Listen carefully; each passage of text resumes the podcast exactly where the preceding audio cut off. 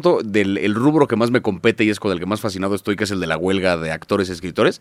A mí me ha parecido fascinante el cómo se ha desarrollado ese pedo porque sí es una huelga muy distinta a la de cualquier otra. O sea, el, el comparativo que ponían era, la última vez que hubo una huelga así de importante fue cuando la televisión surgía como medio. O sea, cuando de repente los estudios pasaban de cobrar boletos individuales por cada, de, de taquilla por cada película que sacaban, a de repente existe la tele y es un, pero aquí no le puedo vender boletos a la gente, ¿cómo cobro de acá? Ah, pues hay anuncios y la publicidad y el esquema, y ya se establece como un sistema, digamos, a partir del cual puede generar dinero. No había habido una revolución como esa desde entonces, porque ahorita pasan dos cosas. Es por un lado que el streaming se instaló y ya pasó demasiado tiempo sin que se regulara inteligentemente la repartición de dinero a partir del surgimiento del streaming y a la par eso lo mezclas con el surgimiento importante de la inteligencia artificial ahorita. Sí. Entonces son streaming, inteligencia artificial, residuales, estudios peleándose, actores, escritores, ya los artistas de VFX también ya se empezaron a sindicalizar en contra de Marvel, No mames. porque pues también los tienen trabajando de repente unos horarios inhumanos a cambio de un producto que termina quedando culero precisamente por la prisa que les mete Marvel, ya sindicalizaron también Pero para... bueno, eso, eso es una huelga aparte, ¿no? es una huelga aparte. Se meten en el mismo bonche. Pues sí, porque al final de cuentas es gente que está, digamos, en contra del mismo estudio. Dicen, güey, unámonos, pues de una Sí, vez. Pero la, la diferencia sería que, y a, a lo que yo entiendo, la abuela, que en gran parte fue por tu video, es que, a- a como lo explicabas, este, cuando salen las plataformas de streaming, no los incluyen, ¿no? En ese deal inicial. Sí.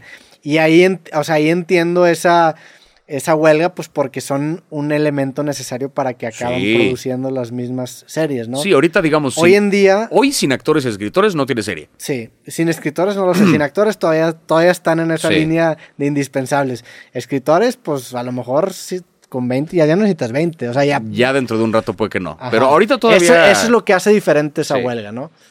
Justo, o sea que de repente ya la posibilidad de ser reemplazado por una máquina ya existe.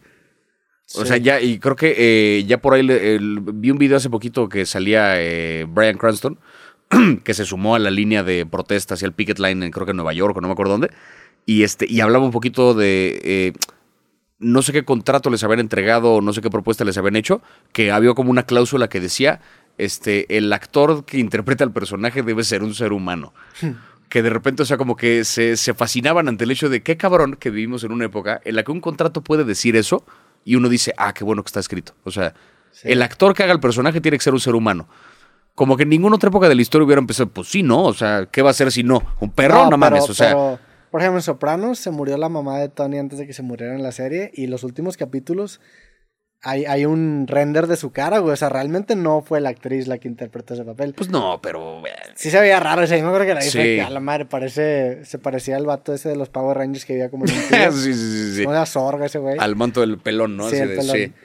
Sí, no, bueno, y lo mismo con Carrie Fisher en Star Wars, que también como que la medio digitalizaron ahí, o un actor que salió en las películas originales y pues lo, re- lo replicaron así, o sea, Sí. Pero a ver, también, ¿qué tan, ¿qué tan diferente es eso a una caricatura, a una animación, güey? O sea, Bojack Horseman, pues no necesito actores, necesito nada más gente que... necesita actores de voz, Ujú, actores de voz. actores de voz todavía. Pero pues el protagonista de Bojack Horseman no fue ningún actor. O sea, esa línea entre la animación y la actuación como hoy en día la Sí. conocemos se va a empezar a... Sí, porque por ejemplo la A diferencia, juntar, o sea, de- que eh, esa, esa línea un poco ya lleva rato explorándose en la diferencia entre animación y motion capture, Mm. ¿no? Que es una cosa como Avatar, por ejemplo, a pesar de que buena parte de lo que estás viendo en pantalla fue generado por una bola de animadores, no es una película animada. Porque tú tienes actores de verdad que digamos que se están poniendo un, un vestuario digital. Sí. No tienen como un traje de motion capture y una cámara enfrente que es distinto el mecanismo. Una película animada puede ser incluso stop motion, como lo fue Pinocho, que son marionetas que se colocan en una posición y se les toman fotos, como puede ser una cosa animada en 2D como Bojack Horseman, como puede ser animación en diferentes capas como lo es Spider-Verse, que juega con animación estilo cómic y de repente acuarela. O sea, el lenguaje de la animación es otro. Y ahí tienes animadores que también son, digamos, una, un instrumento todavía fundamental en la industria Sí. de- del cine, que ese sí, o sea, en cuanto a animación, el reemplazo de la inteligencia artificial Sí, pero no también ta- viene a pasos acelerados. Pero no son tan necesarias porque por- Pinocho fue una decisión 100% artesanal. Sí. Que, a ver, que del, del Toro, ¿has platicado con Del Toro? Lo has... No, no he tenido la fortuna Del- todavía. Güey, el del Toro, fíjate que más que Pinocho, la de Cabinet of Curiosities, a mí se me hizo cabrona. Que, es, que sé que no la es. vi, también sí, sí. A mí se me hizo muy cabrona. es que a mí me gusta Sí. ese tipo de terror cósmico, pero eran muchas Ah, es historias que de sí. Lovecraft. Sí, eso sí. ¿A ti no te gustó tanto? Me gustó, no, sí, también, o sea, dependía de la historia. Me gustó mucho, por ejemplo, la del Alien, la de Sí, la la mejor, esa es la cirugía. mejor, esa es la mejor Me mamó la de la crema, la de la Sí. Morra esta que se obsesiona con la crema que la hace más guapa. Que, Sí, está que a mí se me enloqueció esa pinche historia. Había varios que creo que, eh, que jugaban desde un lugar muy, muy interesante. Y bueno, y el, de, el, del, el del horno, el bebé, que, te- que era, ese sí era directamente como muy Lovecraftiano el pedo. Era este Del- señor que era pintor Mm, sí. y que había como un güey que, que pintaba como visiones extrañas y sí. ya no me acuerdo bien la historia, pero... Esa, esa, esa serie me gustó un chingo. Ese tipo de series tipo Love, Dead and Robots también, que son, de como, antología. que son como de, invitan a distintos directores a, a- Sí. a- a mandar su cortometraje, me gustan, me gustan bastante. También porque son como de repente de un consumo más chido, porque puedes te- ver una y como te puedes ver plantan 30. una como- idea, o sea, son esas, son- hay capítulos que se quedan, ¿no? O sea, me acuerdo de esta serie, la de Love, Dead and Robots, la del yogurt, que se me hizo un capítulo cabrón. Ah, Simón. Que dura 10 minutos y te planta un Sí, chingo de sí, sí, ideas sí, sí, sí. que a la verga. O el, de, el del gigante también, que hay un gigante en una playa que se lo topan y que se genera un turismo alrededor de un gigante que de repente aparece. Ese tipo de, ese, ese tipo Esas de, son de arte me gusta un chingo. Sí, para mí, por ejemplo, o sea, con de- Del Toro, creo que es un, además de que me parece un brillantísimo director, es un gran promotor del trabajo de otra gente. Mm. O sea, como que el güey va a Hollywood y gana un Oscar y lo primero que hace es regresar a México y montar este estudio de animación. Sí. Para que de repente parte de Pinocho se animó en Guadalajara.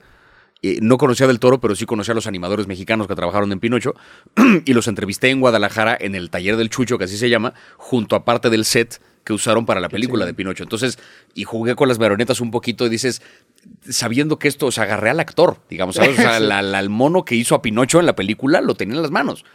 Y eso, pues sí te da como otra cosa de ahí. A uno de los Pinochos, ¿no? Porque había Pinochos Había miles, había miles. eh, Sí. porque había de repente uno más grande para el Pepe Grillo, que era no sé Sí. qué, y este.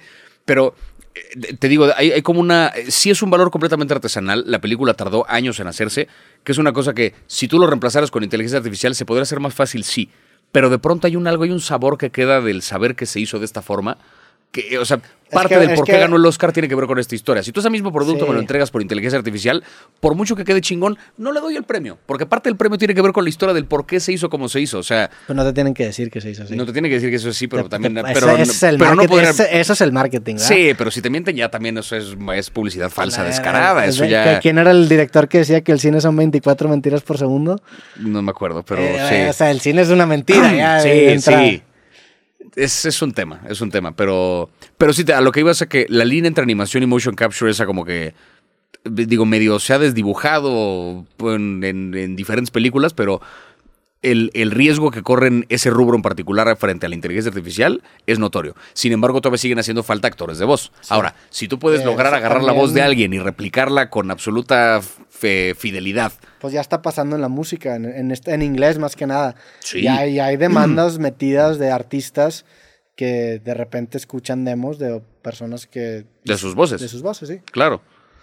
Y, ahí, y esa es la cosa, o sea, que de repente, a nivel, la herramienta existe. Y si yo de repente puedo recrear la voz de quien quieras, no sé, de Es este... que tu voz es un número, eso es lo cabrón. Tu voz, eh, eh, y nos vamos a meter en un tema existencial de Sí. determinismo. Tu voz es algo calculable, es un número. Entonces tú como persona debes ser dueño de ese número. Probablemente sí, es como tu huella digital. Pues sí. O sea, probablemente sí. O sea, yo digo que Pero digamos, si cambio un número, o sea, si es, imagínate que es un string de, no sé, un número que tiene, que te gusta, 20 dígitos. Cambio un número, eso ya es otra voz completamente distinta.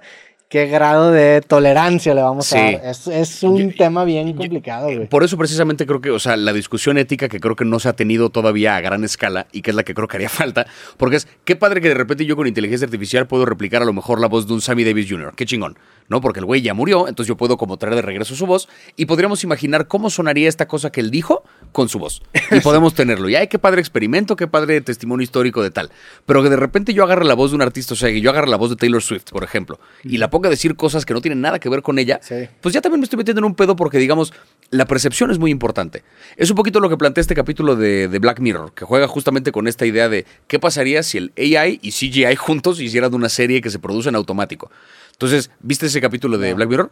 Es un capítulo que se llama Joan is Awful. Es que- el de la última temporada. de la última me han temporada. recomendado mucho. que es justo, arranca con una, una morra que se llama Joan, que pues empieza el día, tiene un novio que es medio de hueva y su ex le marca y como que por un momento piensa en ponerle el cuerno al novio con el ex, pero no lo hace, pero se dan un besito y tiene que despedir a alguien en el trabajo y es un día horrible, día complicado y caótico en, en su vida. Regresa a casa, prende la tele y en el equivalente a Netflix de este universo que se llama como Streamberry o no sé qué mamada, es de Netflix, este, prende la tele y hay una serie que se llama Joan is Awful. Y entonces es una mujer, es Salma Hayek, pero con su mismo corte de pelo, el mismo corte de pelo que ella, con su misma ropa, y se llama John, ponen el capítulo y el capítulo cuenta su día de ese día. Entonces arranca la historia con ella, con su novio que es de hueva, pero el novio que está viendo la serie con ella ve cómo ella va al trabajo y despide a alguien siendo una culera, cómo le pone el cuerno con el ex. Hacen una bola de cosas donde de repente su novio la deja porque ve esta serie que es un ¿cómo pudo haber sabido la tele estos detalles que solamente tú y yo sabíamos Sí. y que son verdad? Luego entonces todo lo que mostró la serie es verdad. Entonces esta borra digamos que está viendo en la tele cómo recrean su vida a partir de, de inteligencia artificial. Ella va con un abogado a preguntar qué pedo. Dice, ¿cómo verga está ocurriendo esto? Lo que pasa es que tú cuando firmaste los términos y condiciones de la aplicación, cediste tu vida. O sea, tú como usuario de Streamberry, ellos pueden agarrar cualquier pedazo de tu vida que te escuchan con tu teléfono para de repente replicarlo y hacer lo que quieran con esa historia. Pero ¿por qué Salma Hayek se presta a hacer esa mamada? Lo que pasa es que esa no es Salma, es Salma Hayek, es una copia digital porque ella le vendió su cara a Streamberry y entonces ellos pueden replicarla las veces que quiera porque le pagaron una super lana a ella. Es que no estamos tan lejos de eso, porque No. ya, ya los anuncios están posicionados de esa manera. Incluso Ajá. ya predicen cosas que tú ni siquiera sabías que están pasando, ¿no? ¿Qué es lo que pasa en esta serie? Que de repente ella le cae el 20 de, ok, si esta serie está replicando cada día que yo vivo, o sea, yo vivo este día y en la noche sale un capítulo con lo que yo viví ese día, entonces ella va a un Burger King o no sé qué madre, se traga como 15 hamburguesas o lo más que puede, se toma media botella de whisky y un Pepto Bismol y se viste de, de porrista y se mete a una iglesia y en medio de la iglesia de repente le da una diarrea espantosa y se caga en medio de la iglesia. Y entonces, ¿qué es lo que pasa? En la noche la serie muestra exactamente eso, porque se produce con inteligencia artificial, o sea, en automático recrea su vida y la convierte en un guion. Y entonces al día siguiente Salma Hayek llega emputadísima a los estudios de Streamberry porque es un ¿por qué carajos hay una copia digital con mi cara cagándose en una iglesia? Y ahí ya rompe una barrera, o sea, Sí. donde legalmente tenían el permiso de hacerlo, sí, pero éticamente es como, órale que yo te vendí mi cara, pero hay límites, ¿sabes? O sea, de repente me estás poniendo a hacer un algo que atenta contra mis creencias particulares. Ahí es, es donde viene esa parte en la que O sea, yo creo falta que- discusión. Yo creo que también vamos a reevaluar mucho la veracidad de, los, de las fuentes de información que hoy en día tenemos. Y no me refiero a fuentes de información como periódicos, así, sino que antes, güey, si tú veías, si tú veías en 1500, bueno, no sé cuándo se inventó la fotografía, en 1800 algo. Y él entró en una fotografía, pues era una fotografía y no había una, no había dentro de ti quizá una manera de cuestionar que alguien hubiera alterado esa fotografía. Hoy en día, si alguien enseña una foto impresa, puede ser Photoshop, puede ser cualquier Lo que cosa. sea, sí. Lo mismo va a, pa- va a acabar pasando con videos, va a acabar pasando con Sí. muchas otras cosas, que ya vas a ver un video de una voz de una persona que ya hay ahorita unos deepfakes incre- increíbles, güey, de Tom Cruise hablando con su voz. O sea, que ya son muy difíciles. Yo, yo diría que ya llega un punto en el que son indistinguibles, Sí. básicamente. Sí, porque todavía te da este efecto. No te pasaba cuando a lo mejor en 2003, güey, prendías un videojuego y decías, no mames, esto se ve como la vida real. Sí. Y hoy lo ves y dices, ok, exageré. O sea, Sí. no se ve como la vida real. Pe- Pero hoy en día sí. Sí. O sea, hoy en día, no, no sé si pero quién sabe, a lo mejor en 10 años vamos no a sé si el mismo aquí. efecto va a pasar que dentro de un año lo veo y digo, no, se ve chafísima. Porque Sí. me pasó, por ejemplo, con el actor este de Star Wars, que no me acuerdo cómo se llama, pero es un general del imperio, que cuando yo vi la película, la del episodio 7 en el cine, me acuerdo que él salía y yo no me di cuenta que era animado hasta que me lo dijeron. Dije, no mames que eso era animación. Se veía tal cual como una persona. Hoy me asomo a verlo otra vez y dije, ok, Sí me mamé, ve. sí se ve, sí se ve de, de animación, ¿no? Ya.